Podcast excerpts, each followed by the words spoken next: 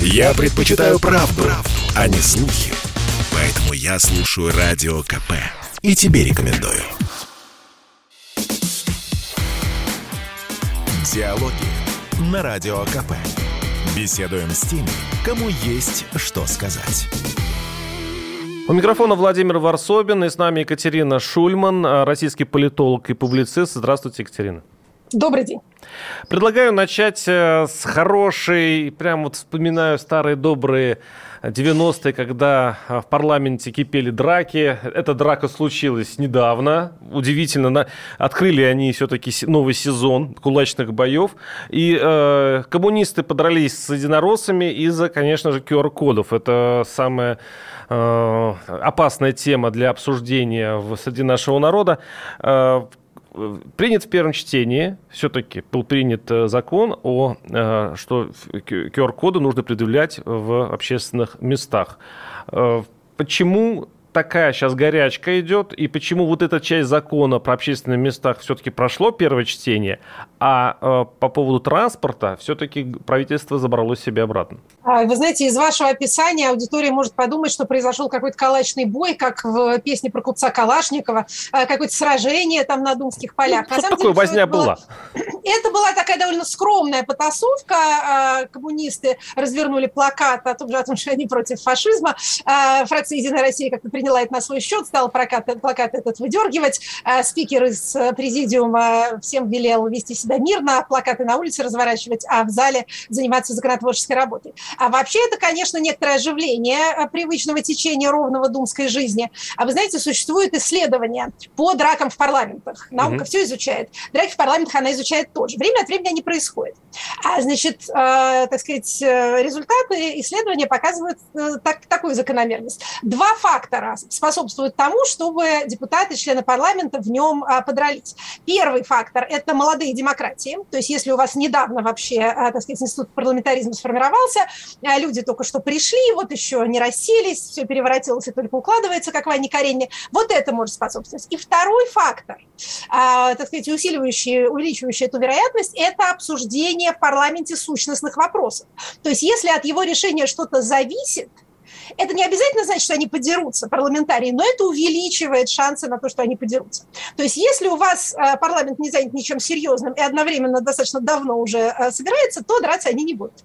Поэтому, в общем, нельзя не с одной стороны, нельзя приветствовать такого рода вещи, это, в общем, несколько глупо. Но, с другой стороны, это признак того, что в Думе обсуждается нечто, имеющее отношение к жизни, и депутаты ощущают, что от их позиции что-то зависит, или, по крайней мере, что на них кто-то смотрит. Вот в такой ситуации возникают эти самые э, публичные сцены. Так что, э, что называется, отметим. Этот момент действительно, как это размочили счет восьмого созыва, не знаем, как дальше там пойдет, но начали довольно живенько. Первая ну, сессия. Ну, коммунисты проиграли этот раунд. Заканчивается. А в смысле, у них отобрали плакат? Во-первых, отобрали и порвали прилюдно, а во-вторых, они все-таки провалили голосование. Он был принят в первом чтении, этот злосчастный Разумеется, закон. он был принят в первом чтении, он был принят а, тремястами девятью голосами, то есть не просто большинством, а конституционным большинством. Напомним, что фракция Единая Россия, Единая Россия этим конституционным большинством обладает, поэтому она может и плакат у кого хочешь отобрать, и принять любое решение без участия кого бы то ни было еще в парламенте. Что касается самих этих законопроектов, их действительно два, оба внесены правительством одновременно шли, э, так сказать, ровно вместе, э, свой проходили законопроектный путь до того момента, как один, так сказать, сошел с трассы. Это э, законопроект о QR-кодах на транспорте. Тут важное уточнение мне бы хотелось сделать. Речь идет о воздушном и железнодорожном транспорте. Это не городской транспорт. То есть, что называется, не как в Казани. Как в Казани могут делать губернаторы, если сочтут нужным, по тому основному закону, который был принят 16 декабря, был принят в первом чтении. Значит, вот есть основной закон о а, санитарно-эпидемиологическом благополучии населения. Он, то, что в Думе называется рамочный, он очень общий. Он, в общем, а, вводит в законодательство ту практику, которая нам уже знакома с весны 2020 года. Вся ответственность на губернаторах.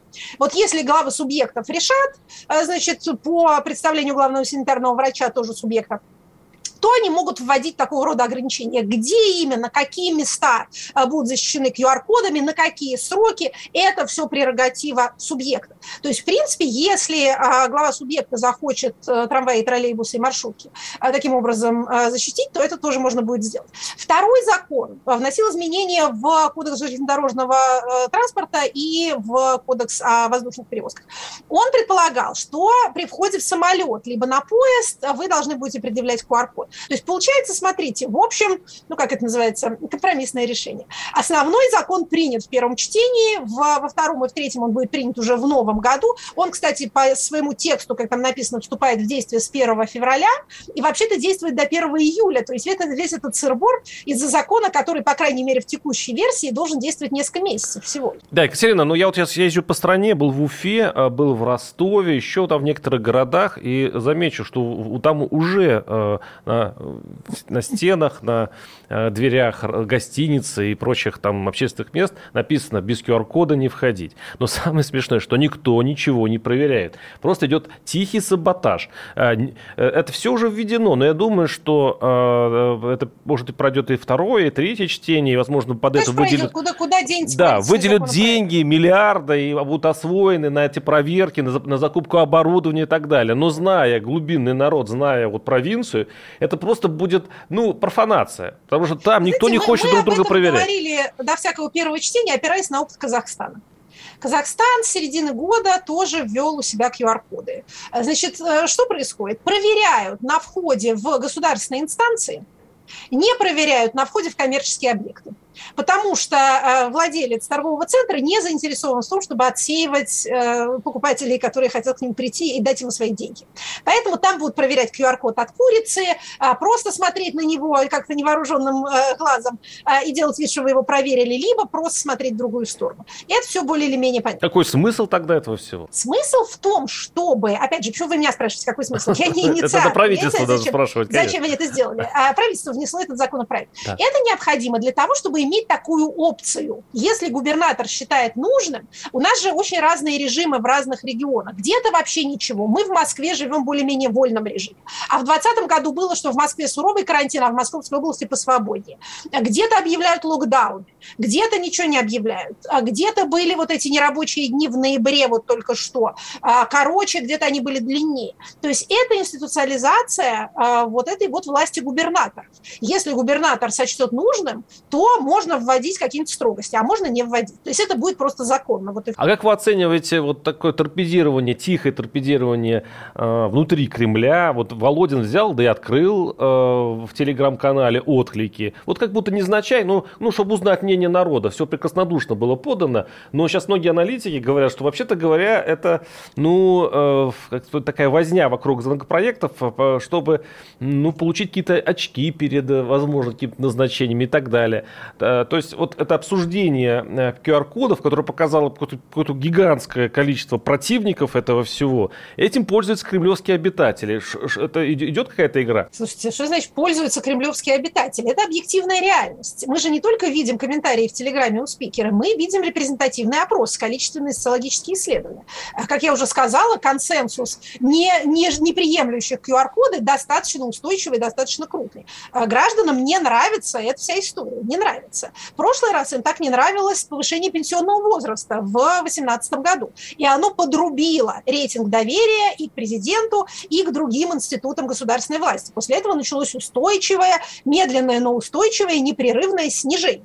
А, прожив с этим снижением вот столько лет, сколько прошло с э, весны 2018 года, машина власти, политическая машина уже не может себе позволить так энергично размахивать руками. А, хорошо, а, так сказать, непопулярные меры принимать, когда ты популярный. А когда ты сам не очень популярный, то ты будешь по неволе действовать аккуратнее. Извините, но прошли кажется, уже да. выборы, конституционное большинство не получили, чем они рискуют? Впереди следующие выборы. А, будут выборы в региональное заксобрание, будут выборы глав регионов, много чего будет. Понимаете, в чем дело? Очень хорошо говорить, что ты такая автократия, которая не, не смотрит на народное мнение, типа, а что вы мне сделаете? Тем не менее, все равно все дышат одним социальным воздухом. И когда мы говорим общее мнение, то ведь это мнение не только каких-то несчастных людей, да, которые там едут в маршрутке молча, а это мнение тех людей, которые отвечают за принятие и имплементацию этих решений. Вот вы сказали саботаж, да, ползучий саботаж. Антураж. Можно принять решение, но э, вообще роковая ошибка для любой э, властной системы – это принять решение, которое не исполняется.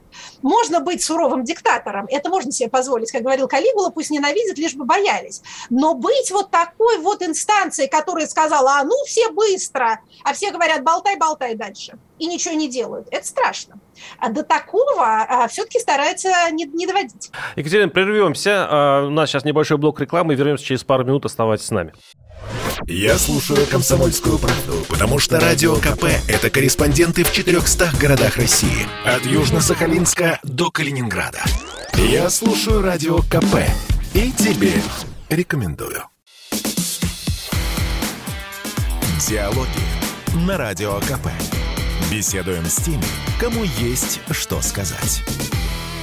У микрофона Владимир Варсобин, и с нами Екатерина Шульман, российский политолог и публицист. Еще одна, это даже не новость, это закон, который принят и который уже утвержден, и он прошел, как мне кажется, незаслуженно тихо. Ну, в Татарстане, конечно, хорошо заметили, они долго боролись за это президентский пост. Единственный оставшийся для своего, э, теперь уже губернатора. Но там же еще есть нормативы, которые, мне кажется, очень странны. Ну, для лично меня, потому что не ограничивать сроки губернаторов, ну, такое подозрение, что мы снова возвращаемся в эпоху Меркушкиных и Шаймиевых, когда эти князьки э, э десятилетия, они стареют горели на своих постах, причем окружая вокруг себя ворами и казнократами, и семи, семейственностью и мафией. Э, почему все-таки принят снова такой закон, э, отменяющий сроки для губернаторов, и вообще в чем смысл этого законопроекта?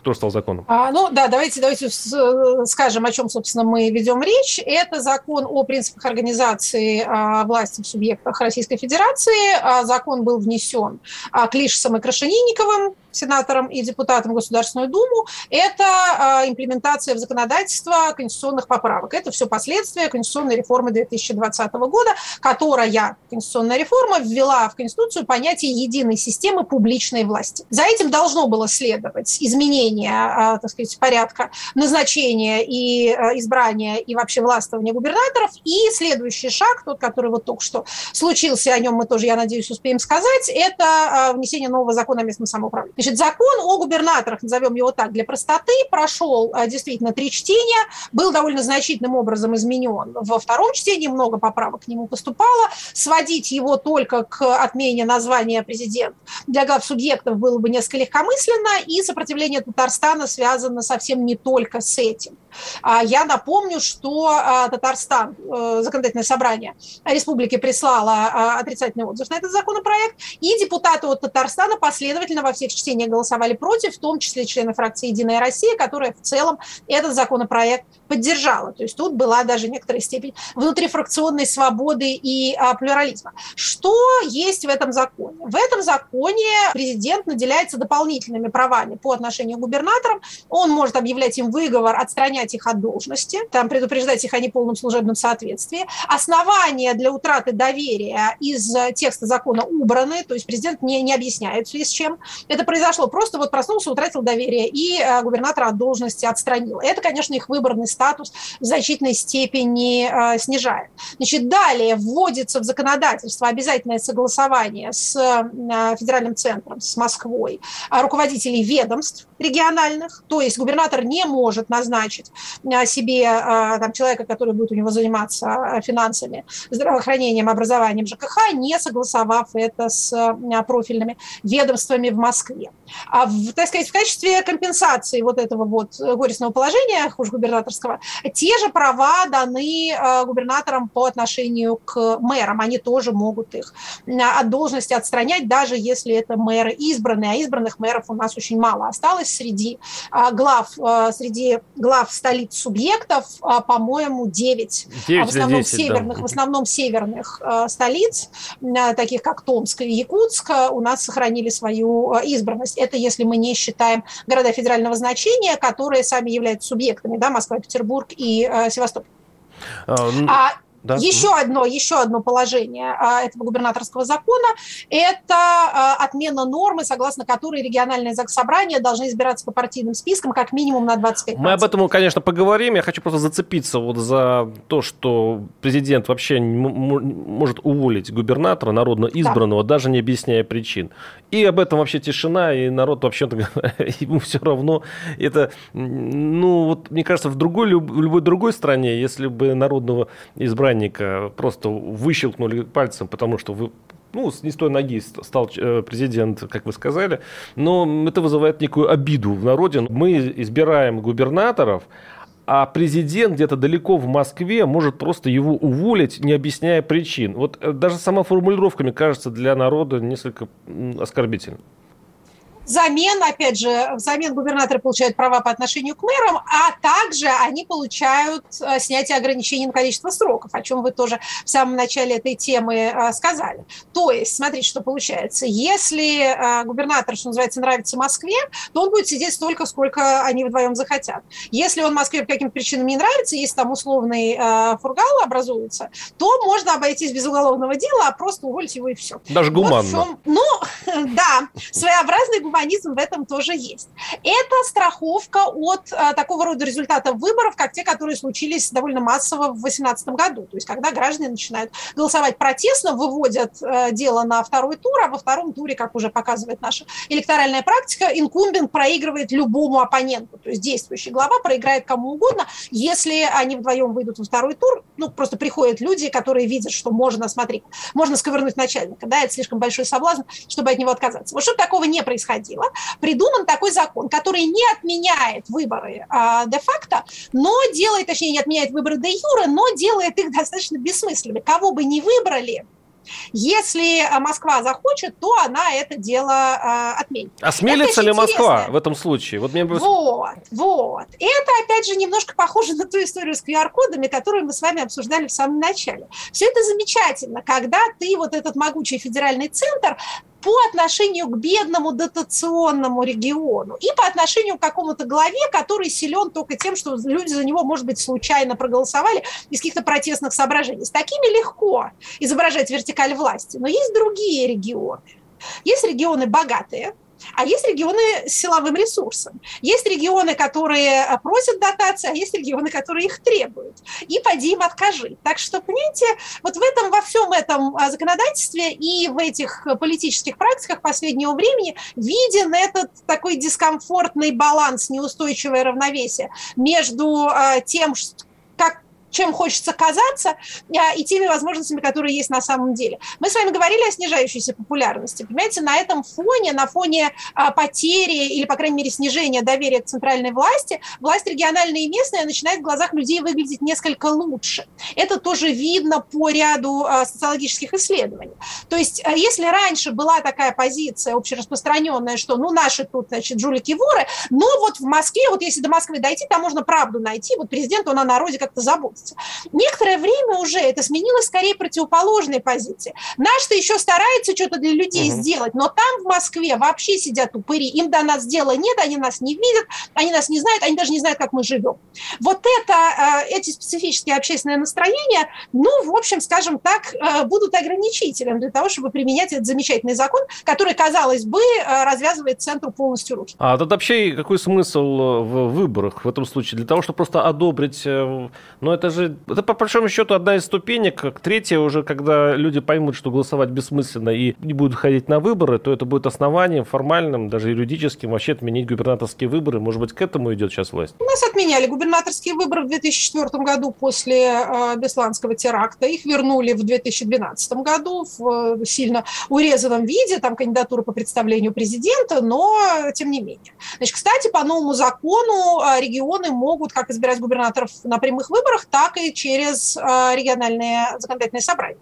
У нас э, некоторые республики Северного Кавказа, Дагестан, например, э, именно таким порядком себе главу и назначают. Мы можем увидеть, как эта практика появляется и в других регионах тоже, потому что называется, почему бы и нет.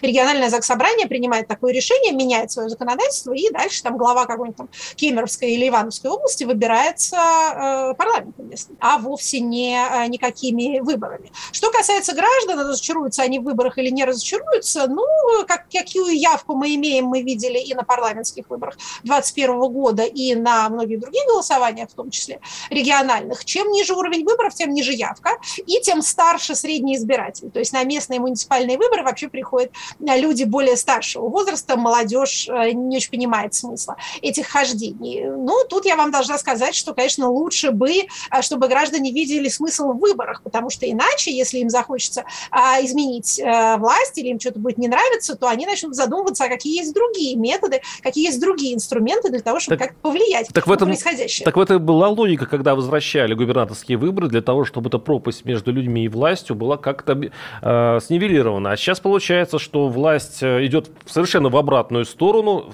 опять уткнется в эту стену, в которой покажется, что уже, уже надо снова приближаться к народу обратно, и вот это хождение туда-сюда, вот сейчас, как мне кажется, ну, иллюстрирует ну, пока, это. Пока хождение происходит, как-то эта система, так сказать, живет. Ну вот ей кажется, что она таким образом очень э, искусно э, покупает себе время. А я упомянула о законе о местном самоуправлении, который вот только что внесен в Государственную Думу. А его надо читать, это большой объемный документ. Закон о местном самоуправлении один из самых часто меняемых а, законов в Российской Федерации. Это такое лоскутное одеяльце уже к нынешнему моменту. Поэтому новая версия может быть, ну, может, может достаточно серьезно менять существующее положение вещей. Я буду особенно внимательно смотреть за тем, как там выглядит положение о выборности мэров, потому что, на мой взгляд, именно выборы мэров – это наиболее, скажем так, насущный и необходимый канал связи между властью и гражданами. Это та власть, которая ближе всего к людям.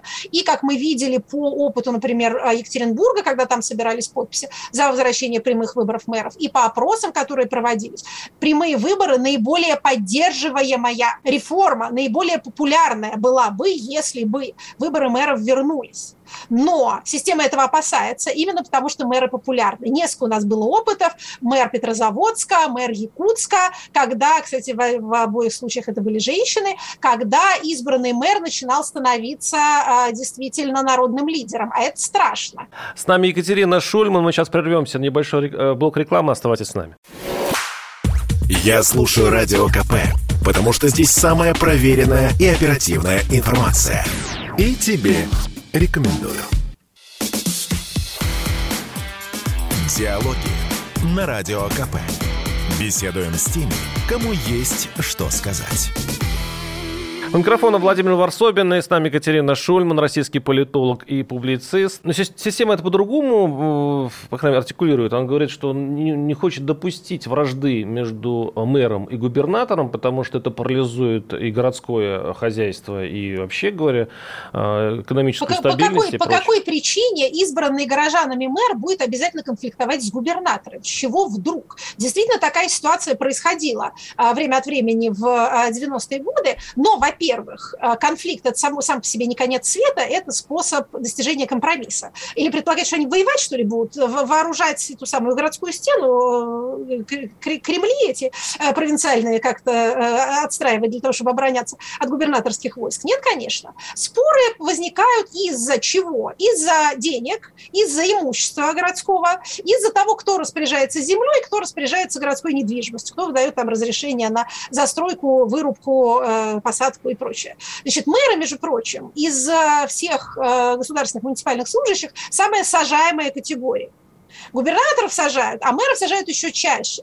По имеющимся подсчетам, для них это вторая наиболее вероятная карьерная траектория после окончания полномочий. А после, а, значит, на первом месте это переход в региональную власть, то есть что происходит с мэрами после того, как они перестают быть мэрами. На первом месте по вероятности это а, переход в региональную администрацию, на втором это уголовное преследование. А с чем Вообще, это связано? Они подписывают документы, то, что не хочет подписывать губернатор? Ну... Они ближе, они ближе к земле, они имеют дело с э, реальной хозяйственной жизнью. А как вы понимаете, э, государственный рубль – это рубль ядовитый. Кто к нему прикоснулся, тот уже потенциальная жертва уголовного дела. Любую транзакцию, любую потрату этих денег или не потрату с тем же успехом можно описать как халатность, можно описать как мошенничество, можно описать как превышение э, должностных полномочий. Резиновые так называемые статьи Уголовного кодекса натягиваются легче всего на кого? На руководителей бюджетных организаций, образования, здравоохранения, а, и на мэров городов. Вот это, собственно, такая уже многолетняя правоохранительная практика. А это осмысленная практика государства или это художество силовиков больше? Ну, я не думаю, что где-то было совещание на Старой площади, на котором сказали, давайте будем сажать побольше мэров. Я думаю, что тут действует правило «кто во что гораст». В каждом регионе есть свое УФСБ, есть свое ГУВД, значит, есть свое управление Э, им всем надо работать и кушать. Поэтому они выбирают легкую жертву. Почему мэр легкая жертва? Потому что, с одной стороны, он по уши в хозяйственных делах, а с другой стороны, у него нет собственного силового ресурса. Поэтому на то, чтобы его скушать, не надо никакой особенно высокой санкции. Ну, это, получается, э, идет отрицательная селекция, и скоро вообще любая хозяйственная, более-менее полезная для города дело э, будет э, просто невыгодно и опасно делать. И просто вы знаете, а, вообще, вообще прикасаться к государственным деньгам опасно, если вы сами не, опять же, не какой-нибудь силовик или его родственник. Хотя друг друга эти ребята тоже сажают, так что тут я бы не сказала, что это гарантия, но действительно, нам тут говорят, что иностранные деньги, значит, какие-то нехорошие, но государственные деньги еще страшнее. За иностранные деньги вам э, поставят э, этот самый маркер, а за государственные вас посадят. Это как это немножко разные степени неудобства. Давайте поговорим об этом странном европейском обычае не бить женщин, который учит наш, нас, э, наше великолепное русское государство. Страсбург оби, я так понимаю, Его принял только, такое решение. Что только не бывает за границей. Что только Очень не придумают, да. Там бывают штуки, да. Э, Страсбург принял э, соответствующее решение. Вот расскажите, что, в, чем, в чем идет речь. Давайте расскажу. Это долгий сюжет, и э, хочу предупредить дорогих слушателей, он еще будет долгим, еще о нем много придется говорить, с законом о домашнем насилии. А у нас периодически в Европейский суд по правам человека приходят э, гражданки России, жалуясь на то, что они подверглись насилию, пострадали, и государство никаким образом их не защитило. А последнее, ну теперь уже предпоследнее решение, это было дело а, Виктория Володина против России, ее преследовал а, тоже ее бывший партнер, и никак она не могла получить никакой защиты от государства, потому что нет понятия преследования в законе. Страсбургский суд присудил ей компенсацию и, кроме того, а, вынес а, рекомендацию России принять а, такого рода законодательство, которое существует уже в там, 160 с лишним странах-членах ООН, которое существует в странах наших бывших советских республиках, в Казахстане, в частности, оно действует с 2017 года, мы уже упоминали Казахстан, вот сейчас еще его упомянем. В общем, кроме России и Беларуси, все остальные такого рода законодательства уже приняли. Обращавшихся самые известные из них это Маргарита Грачева. Это женщина, которой муж отрубил топором э, кисти рук. Одну ей руку пришили, на другую у нее протез. Эта история стала чрезвычайно известной. Она написала а, книгу. А, вот она получила самую большую компенсацию, потому что у нее самые а, страшные а, последствия. Сотни тысяч долларов, того, что произошло. Там, а, это, по-моему, 400-400 угу. тысяч евро, да. Но что важнее для всех нас, кто не, не, не получал э, компенсации, чем считать чужие деньги, важнее, что ЕСПЧ принял так называемое пилотное решение. В чем, собственно, состоит правовой пробел, в чем, а, так сказать, упрекает нас международное сообщество? У нас нет в законе понятия преследования, то есть если кто-то вам систематически звонит, встречает вас, по улице за вами ходит, а, ждет вас на выходе из дома и с работы, то вы не можете никаким образом на это пожаловаться, пока он вас, э, ну или опять же она, скажем, для гендерного равенства, а, пока преследующий вас не, не ударил и не убил, у вас нет никакого основания а, пресечь эти действия. То есть вы ничего не можете сделать, вы не можете обратиться за защитой. Это первое. Второе, у нас нет в законодательстве а, понятия а, запрет на приближение или охранный ордер. Что это такое? Это решение, которое э, принимается либо участковым, либо судьей, а, или и участковым, и судьей, э, в зависимости от э, нормы, и которое запрещает людям приближаться друг к другу на определенный срок на расстояние меньше, опять же, определенного в решении. Вообще насильственные преступления – это преступления, которые происходят между знакомыми. Это правда. Это печально, потому что в нашем воображении чаще возникает там маньяк, который выпрыгивает из кустов, или там террорист-убийца, но подавляющее большинство тяжких телесных повреждений и убийств происходит между людьми, которые знали друг друга, которые иногда в родстве находятся, которые вместе живут. Поэтому если мы хотим снижать уровень убийств на 100 тысяч населения, а мы тут печальные чемпионы а, среди развитых стран мира, а, ну, от региона к региону у нас тоже большая разница, в крупных городах эта цифра гораздо ниже, в бедных регионах она выше, опять же, вопреки тому, что обычно полагают, в идиллической сельской местности убивают чаще, чем чем в городах. В городах все больше на виду.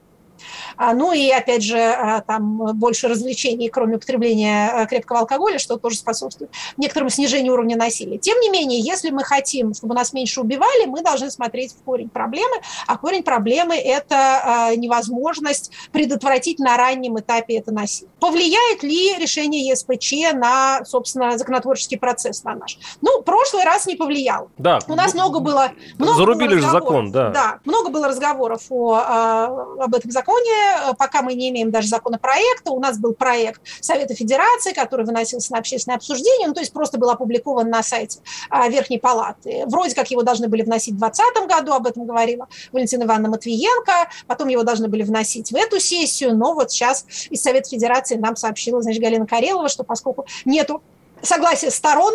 Каких сторон не очень понятно, дискуссия не была публичной, но вот какие-то а стороны... Путин, кстати, упомянул об этом и намекнул. Он говорил, что действительно есть какие-то очень влиятельные, он буквально почти вот так и сказал, есть люди, которые вот против закона, и с ними надо еще поработать, их нужно убедить. Вот что это за люди? Это может быть, не знаю, коллективный, это РПЦ, я не знаю, это, это может быть целые структуры, это не просто люди. Или это конкретные э, физические люди, физические лица, которые просто вот, торпедируют любое движение в эту сторону. Это было сказано, то, что вы цитируете, было сказано на встрече президента СПЧ, да. с членами Совета по правам человека. Проблему эту подняла Екатерина Винокурова, член Совета. А когда я тоже была членом Совета, у нас была рабочая группа по разработке закона о домашнем насилии. У нее было три сопредседателя. А, значит, э, Екатерина Винокурова, Светлана Айвазова и я. Вот осталась она одна. А, значит, два других сопредседателя уже больше не в Совете, но вот тем, тем важнее, что Екатерина эту тему не бросает и все-таки об этом говорит. Что касается влиятельных противников. Смотрите, а единственное более или менее публичное обсуждение, которое было вот этого законопроекта, даже не законопроекта, а этой самой идеи, это были слушания в Государственной Думе а, в октябре 2019 года. Я была там, еще будучи членом Совета, это мое последнее мероприятие было а, в этом качестве. Кто высказывается против? Значит, а против высказываются, что интересно, те самые, часто те самые группы, которые так успешно проявили себя в борьбе против QR-кодов и обязательной вакцинации. Да. Это опять же, это их не называть организацией, но это есть такая 40 сороков. Вот это что? Это какое-то консервативное движение, да? А есть какие-то паблики в ВКонтакте, есть какие-то телеграм-каналы консервативного направления. Да, по закону о домашнем насилии э, наиболее, так сказать, внятно высказанная позиция была позиция РПЦ, и это позиция отрицательная. А вот, например, по закону о распределенной опеке, которым я тоже много занималась в Совете и занимаюсь сейчас, а РПЦ является союзником, потому что они хотят э, помогать людям, находящимся в ПНИ, недееспособным. А вот по закону о домашнем насилии они, наоборот, оппоненты, потому что они считают, что это будет не, неадекватное вмешательство в семью. Тут тоже очень много, конечно, как это называется, тумана войны вокруг этого закона. Считается, что по нему можно будет отбирать детей, при том, что детей можно отбирать уже сейчас, это происходит. И этим занимаются органы опеки часто на основании того, что в доме там недостаточно богато э, обставлено, то есть просто у бедных забирают детей. Закон о домашнем насилии не имеет к этому отношения. Считается, что по нему можно будет отобрать квартиру, что тоже неправда. Квартиры и сейчас отбирают. Вот шлепнул ребенка, вот шлепнул ребенка. Если вы боитесь злой жены, которая на вас нажалуется и э, выгонит вас из, из родной квартиры, как лисичка-зайчика из сказки про избушку глубинную и ледяную, то поверьте, для этого есть все возможности и сейчас. А адвокаты знают, как употребляются, в том числе при разводах, например, обвинения в педофилии или да. угроза таких обвинений. Эволюционный процесс. Кстати, а вот э, та вот жертва насилия с отрубленными руками, я просто действительно вспомнил, что я читал э, материал об этом, она просила даже власти не препятствовать получению получения этих денег, вот 400 э, тысяч евро, и чтобы не протестовывать. Как вы думаете, как поведет себя государство? Она выплатит достаточно колоссальные деньги жертву насилия или начнет вот эту тягомотину, при котором бы снизить эту, эту стоимость этого выплат как можно больше? Знаете, насколько, насколько мне известна практика, а Россия а, выходит на первые места по числу обращений в ЕСПЧ, а Турция там с нами борется, но вот как-то мы ее а, периодически побеждаем. А Российская Федерация всегда платит. Компенсации выплачиваются. По крайней мере, мне неизвестно о тех случаях, когда там заплатили половину или отказались платить вообще. Может быть, тут лучше спросить тех адвокатов, которые такого рода делами занимаются. Вот по этому делу о домашнем насилии это вот Мария Давтян, из тех, кого я знаю. Те, кто, собственно, доводит дело до Страсбурга, но э, платят.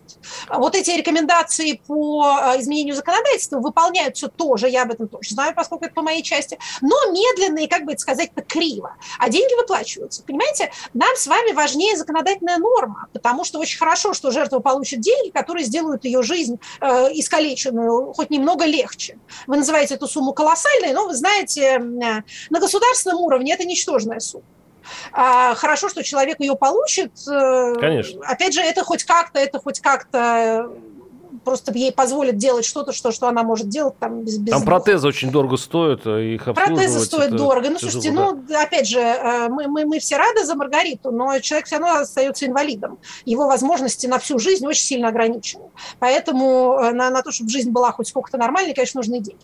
Поэтому я рассчитываю на то, что деньги эти будут выплачены, но еще важнее, чтобы такие случаи не происходили, чтобы можно было на раннем этапе, на раннем этапе выписать предписание судебное или полицейская, которая просто людей физически разведет. Понимаете, часто эти преследующие вовсе не живут друг с другом, а жили. Это бывшие мужья, это бывшие там какие-то ухажеры, или это вообще люди с неспокойной головой, которым кажется, что у них были отношения с женщиной, которая им что-то должна, а теперь им отказала или изменила, и на этом основании они выстраивают свои, так сказать, стратегии мести. И ничего сейчас, ничего не Ну, интересно, что власть э, все-таки ломает этих консерваторов через колено, когда идет речь о QR-кодах и э, прививках. А вот в этом случае оно начинает их прислушиваться и каким-то образом идти на их, на, их, на, на поводу.